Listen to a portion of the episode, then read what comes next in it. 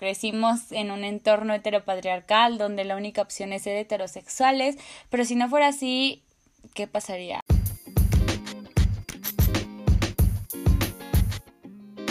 Feminismo Inexperto es un podcast para hacer de una plática necesaria algo sencillo y digerible. Bienvenidas. Hola, ¿cómo están? Espero que muy muy bien. Yo estoy muy feliz y un poco... Ah, el episodio anterior con las chicas de Mofa fue muy extenso, pero valió totalmente la pena. Así que si no lo han escuchado, de verdad vayan a escucharlo, es una joya. Pero bueno, ya, estoy acá con un tema que cuando lo anuncié eh, y anuncié que estaba en duda si subir este episodio primero o el otro, muchas me pidieron que subiera este episodio primero, pero ganó el otro. Pero pues ya, X. Em, ya no voy a aplazar más esto, así que empecemos. Quiero decirles que este episodio es totalmente escrito y hecho por mí, a diferencia de otros episodios donde me baso en libros, en cosas que leí o puedo teorizar un poco más las cosas, pues esta ocasión no. Y es que yo busqué de verdad, yo me me maté buscando información sobre esto, pero lo único que encontré fueron notas no feministas y pues no, no encontré alguna buena información que pudiera ayudarme, así que antes quiero decir que este episodio tómenlo como una plática de amigas y si ustedes tienen diferentes vivencias con este tema me encantaría que me manden mensaje contándome. Y bueno, dicho esto podemos comenzar y me gustaría mucho abrir el tema preguntando soy heterosexual, porque digo, si voy a hablar de esto, creo que es necesario que diga que sí. Por el momento mantengo una relación heterosexual, como ya muchas saben. Pero obviamente como feministas, creo que todas sabemos que es necesario estar en constante construcción y desaprender y aprender todo desde abajo y desde la raíz. Y esto, por mucho que se nos complique o nos cueste, debe aplicarse en nuestras relaciones interpersonales, especialmente con los hombres que nos rodean, porque si dejamos el cuestionamiento fuera de esto, puede ser extremadamente peligroso. Hablando específicamente de las relaciones sexoafectivas o solamente sexuales o afectivas, podemos caer en el asqueroso amor romántico sin darnos cuenta. Y aquí quiero hacer una pausa porque quiero mencionar y resaltar que el amor romántico y toda la violencia que este trae consigo también se puede presentar en las relaciones lésbicas. Porque aguas morras, tenemos que dejar de caer en este discurso machista y misógino de romantizar las relaciones de mujeres. Porque esto sigue reforzando la idea pendeja de la mujer perfecta. Y no es así, las mujeres también la cagamos, también violentamos, también todo. Pero bueno, dejando esto claro, para profundizar un poco más en este tema, necesitamos hablar sobre la horrible heterosexualidad obligatoria. Y no, no es lo que están pensando y no me vayan a decir, Júpiter, ah, nadie te obliga a ser heterosexual, o sea, porque sí, pero no. ¿De qué va la heterosexualidad obligatoria entonces? ¿De dónde surge el término? ¿A quién se le ocurrió? Bueno, pues el término se empezó a usar por Adrienne Rich, espero que lo esté pronunciando bien, poeta, activista, lesbiana y feminista, y lo creo y, y lo creó para eh, su ensayo Heterosexualidad obligatoria y existencia lésbica, que por cierto se lo súper recomiendo, son 25 páginas creo, o sea, te lo lees en una sentada, si lo quieren buscar está en el link tree de Feminismo Inexperto, lo pueden encontrar en el Instagram del podcast, ajá, pero bueno, ella lo utilizó para hablar sobre cómo la sexualidad se asume y va de la mano con la heteronormatividad. Para las que estén con cara de qué me está hablando esta morra, no se me desesperen porque acá se las voy a explicar. La heteronormatividad es a lo que yo llamo sistema del género, o sea, lo que la sociedad en diferentes ámbitos, desde sociales hasta políticos, espera de hombres y mujeres. Como por ejemplo que los hombres deben de ser masculinos y las mujeres femeninas, y que estas personas hacen la pareja perfecta y única. Y es acá donde la heterosexualidad se vuelve la regla, lo normal lo aceptable, lo superior sobre cualquier otra opción.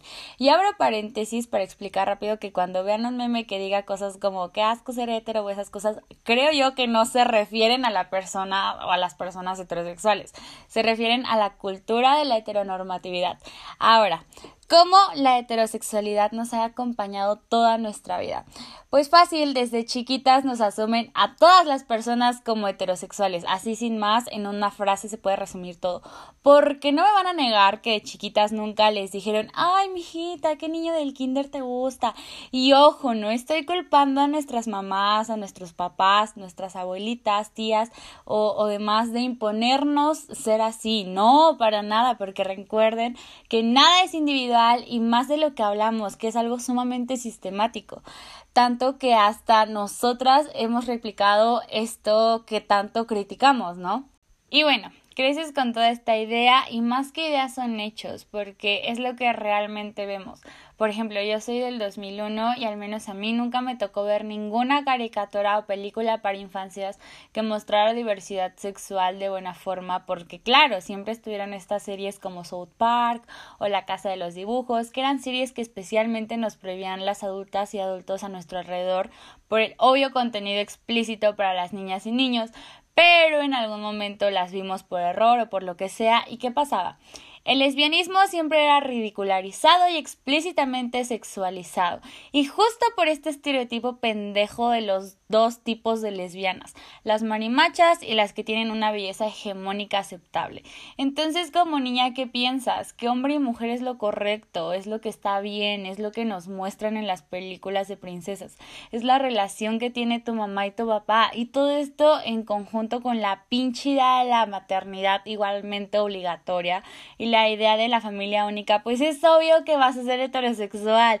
Y me parece muy curioso porque esto de verdad está tan metido en en todos lados, que he escuchado de escuelas acá en México, en México, donde pues ya sabemos que la educación sexual se basa básicamente en cuidar un huevo o ponerte dos kilos de arroz en el vientre para las que no sean de México, lamento decirles que sí, acá es esto nuestro mayor referente en la educación sexual. Pero bueno, en mi caso estas actividades eran de forma individual, tanto hombres como mujeres lo hacíamos, pero he escuchado que en otras escuelas formaban parejas hombre-mujer para cuidar a un enuco. Y esto no podría representar mejor la heteronorma. Y más cabrón aún porque esto pasa en las etapas entre 11 y 15 años, donde todas y todos andamos bien perdidos con quién somos y que no y te bombardean con esto, pues no. Entonces ya creciste con esto, siendo mujer en una familia promedio de México, uno de los países más religiosos y creyentes donde justo el catolicismo es el primero en satanizar las relaciones homosexuales y en glorificar la familia y en un sistema capitalista. Y Júpiter, ¿qué tiene que ver el capitalismo en todo esto? Bueno, pues tiene mucho que ver porque como sabemos las parejas de ambos sexos naturalmente no pueden tener hijos. ¿Y qué necesita el capitalismo para funcionar obreros que explotar. ¿Y cómo van a obtener estos obreros si las personas dejan de tener hijos naturalmente? Porque recordemos que la adopción en México es extremadamente selectiva y difícil. Pues la única opción es apoyar la heterosexualidad, excepto este mes, obvio, porque el Pride y la bandera de arcoiris también vende. Pero bueno, la heterosexualidad impuesta no viene sola. Y obvio viene con el patriarcado y juntos crean el amor romántico heteropatriarcal porque esto ayuda a la sumisión de las mujeres, casi como innato, ¿no? Que nos plantean el chip desde pequeñas para dejar la individualidad para ser la sujeta de por amor y hacernos pensar que nuestro mayor sueño es servir y nos educan para eso, como esta típica frase de ay, ya sabes cocinar, ya te puedes casar, casi como diciéndonos que casadas ya somos sirvientas del esposo. Y bueno, ahora sí, creces y te vuelves feminista y empiezas a cuestionar todo esto y es como de what the fuck, más porque cuando empiezas en el feminismo primero es como de ay, sí, uh, apoyar a las mujeres y no dejarnos y todo eso. Y cada vez que te vas metiendo más y más, te encuentras con estas preguntas que literal no te dejan dormir por las noches. Y no, les juro que no es algo de un día o dos, es algo de un chingo de tiempo. Justo a inicios de año empecé a informarme más sobre este tema y les juro que es bien difícil, ¿saben?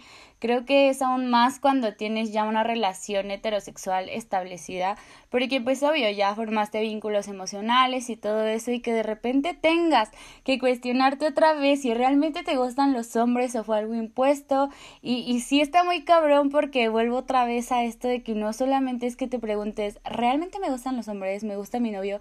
y que tú solita te contestes en tu cabeza así güey si te gustan y ya sigas con tu vida ojalá fuera así de sencillo pero no les juro que desde que entré eh, en este tema todos los días me pregunto si donde estoy parada ahora emocional y mentalmente y todo en mi relación es porque realmente quiero estar ahí o porque me he obligado a estar con hombres toda mi vida. Y es lo único que me queda o qué bueno cabe mencionar que también he estado con con mujeres en relaciones pero siempre me he inclinado más con los hombres y es como de por y como que chocan todos estos sentidos, y esto solamente en este tema, pero si lo hablamos de forma más general, también personalmente me es difícil desde mi forma de ser porque es, uh, no sé, es muy difícil que yo diga a las personas que alguna actitud me molesta o me incomoda o algo así. Y antes era así en todos los sentidos, más en mis relaciones, pero pues de los errores se aprende y actualmente ya me puedo expresar y posicionar mejor ante esto con mi actual pareja. Y aún así me cuesta, pero eh, cuando se trata de mis ideales, eh, es muy curioso porque mi novio sabe todo esto y creo que la mayor frase que define el cómo llevo el ser feminista con ser heterosexual es lo personal es político. Y de ahí parto todas mis relaciones esencialmente con hombres, eh, porque pues hay hombres que acosan, que se burlan de otras mujeres, que violentan, que violan, o incluso que sean indiferentes y no puedo estar cerca de ellos, aunque sean mis amigos, mis novios, no. Y ojo acá, morra, si tu novio es el típico güey de, ay, a mí me da igual la lucha, pero te apoyo a ti, entonces es bastante probable que fuera del entorno que compartas con él sea un güey abiertamente misógino en una situación de blanco y negro. Acuérdense bien de esto. En una situación de blanco y negro no se puede ser gris, no hay posiciones neutrales, porque inmediatamente ya estás posicionada del lado opresor. Pero independientemente de esto, algo que también me parece sumamente difícil es el estar consciente del yes al men y de que el aliado de una puede ser el agresor de la otra porque vives con esta incertidumbre constante de que la persona a la que quieres salga en una denuncia mediática o en una burocrática y esto no solamente pasa en las relaciones heterosexuales. Creo que todas las morras que tenemos lazos afectivos con cualquier hombre, ya sea pareja, hermano, papá, amigos, tenemos ese miedo constante o no, solamente me pasa a mí, no creo. También está el problema de la deconstrucción y el machismo. No, no sé cómo explicarlo eh, porque sabemos que todos los hombres son machistas y por ende tienen actitudes machistas. No hay hombre que no las tenga y creo que este también es un problema porque como feministas sabemos que no estamos para educar a ningún vato, tengamos vínculos con ellos o no y creo que acá ya es decisión personal de cada una, pero no sé todo el machismo está mal, así sea pequeño entre comillas o no, pero si creen que algo de lo que está haciendo su pareja está mal, háganselo saber y manténganse firmes ante sus convicciones, de verdad. Díganles lo que está mal y el por qué está mal y que si lo vuelve a hacer, tomar una actitud así, no darán marcha atrás y seguirán. Y si lo hacen de nuevo, váyanse porque lo único que demuestra es que su pareja se pasa por el arco del triunfo, lo que son y en lo que creen. ¿Y de qué les sirve tener a alguien así? A esta edad no. Más bien, a ninguna edad, en ningún momento están para soportar a hombres que no las respetan ni están dispuestos a la mínima de construcción. Y otra vez les digo, morras, existe internet, existen millones de podcasts, libros, PDFs, páginas en internet. Todo está al alcance para que cualquiera pueda investigar. Si no lo hacen, esa es decisión propia, repito. No porque sean sus novios, los tienen que educar. Y bueno, ya, para finalizar, les quiero leer un párrafo de un PDF que igual lo pueden encontrar en el linktree del Instagram que se llama Lesbianismo Político y habla un poco sobre esto de la heterosexualidad obligatoria. Y de verdad estaba indecisa si meterlo o no porque este tema es merecedor de un episodio completo, pero se los voy a leer nada más para que las deje pensando tanto como a mí y también para que eh, sea casi como una introducción de lo que será el capítulo sobre este tema en especial. Así que acá Toda mujer es una lesbiana en potencia. Esto no significa que no haya mujeres heterosexuales, a pesar de cuestionar la institución de la sexualidad estratificada, ya que el concepto mismo de la homosexualidad se creó en oposición a la de la heterosexualidad, en la lógica de la normalidad que se definirá con fines de la diferenciación, pero esa heterosexualidad femenina no tiene forma de ser confirmada. No hay forma de estar segura de que una mujer, si se hubiera criado en un medio libre de influencia patriarcal, no habría desarrollado su sexualidad de otra manera. Por lo tanto, el único requisito verificable que existe para que una mujer sea lesbiana es que sea mujer. Cada mujer lleva consigo el potencial de ser lesbiana, ya sea que, que esa potencialidad sea o no alcanzable. ¿Qué es lo que hablamos al principio? Crecimos en un entorno heteropatriarcal donde la única opción es ser heterosexuales, pero si no fuera así, ¿qué pasaría? Ahí nomás les dejo la pregunta. Bueno, ya, otra vez, muchísimas gracias por escucharme y seguir acá conmigo. Y les quería preguntar algo, si les gustaría que abriera como conservatorios eh, sobre temas en específico, obviamente por Zoom, donde hablemos pues temas así, todas compartamos nuestra opinión y nos retroalimentemos. Pero bueno, no sé, es como una idea, no quiero morir no quiero morir ignorada. Así que si les interesa que lo abra, háganmelo saber por medio de mi Instagram, que ahí voy a estar al tanto de todo. Me encuentran como feminismo experto y ya, gracias otra vez por escucharme y adiós.